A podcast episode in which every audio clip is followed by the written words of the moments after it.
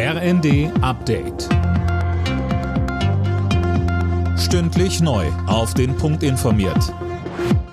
Ich bin Johannes Schmidt. Die Zivilbevölkerung in Gaza muss dringend mehr Hilfe bekommen. Das hat Außenministerin Baerbock bei einem Besuch in Dubai gefordert. Die Versorgung der Menschen mit Lebensnotwendigem sei auch im Interesse Israels, so Baerbock im ersten.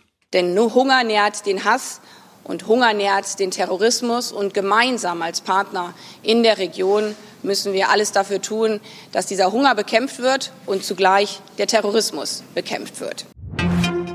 Mit Beschlüssen zu den Themen Bildung und Familie ist der SPD-Bundesparteitag in Berlin zu Ende gegangen. Trotz Haushaltskrise und Umfragetief haben sich die Delegierten geschlossen hinter die Parteispitze und Kanzler Scholz gestellt. Kritik gab es nur vereinzelt.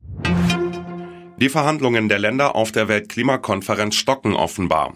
Gestritten wird wohl über den Umgang mit Kohle, Öl und Gas. Mehr von Jana Klonikowski. Außenministerin Baerbock sagte, es dürfen sich nicht zwei oder drei Länder gegen den Rest der Staaten stellen und den Ausstieg aus den fossilen Energieträgern verhindern. Denn eine Erklärung dazu müsste auf der Weltklimakonferenz einstimmig verabschiedet werden. Welche Staaten genau blockieren, sagte Baerbock nicht. Es dürften aber Ölstaaten wie Saudi-Arabien sein. Trotz der Schwierigkeiten soll die Weltklimakonferenz wie geplant am Dienstag zu Ende gehen. Im Bundesligaspitzenspiel zwischen Stuttgart und Leverkusen gab es keinen Sieger. Die beiden Mannschaften trennten sich mit 1 zu 1. Außerdem spielten Köln und Mainz 0 zu 0. Und dann wurden auch noch die Pokal-Viertelfinals ausgelost. Saarbrücken empfängt Mönchengladbach, Hertha spielt gegen Kaiserslautern, Leverkusen gegen Stuttgart und St. Pauli empfängt Düsseldorf.